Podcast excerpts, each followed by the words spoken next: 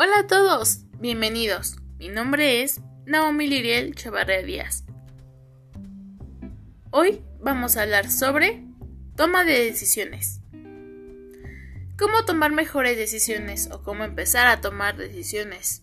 Desde siempre he pensado que cualquier decisión, por muy pequeña que sea, afecta a nuestra vida, a lo que somos hoy, a lo que queremos y lo que tenemos.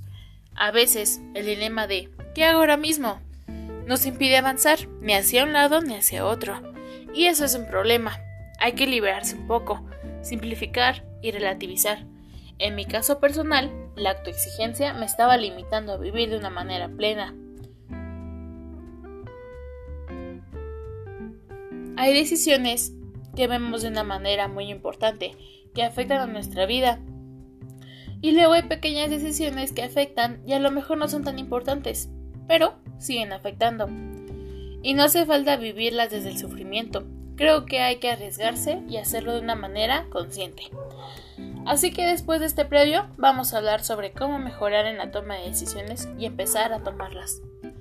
A veces las decisiones en nuestra vida pueden ser muy difíciles o confusas, porque no sabemos qué pasará o qué habrá después de esa decisión.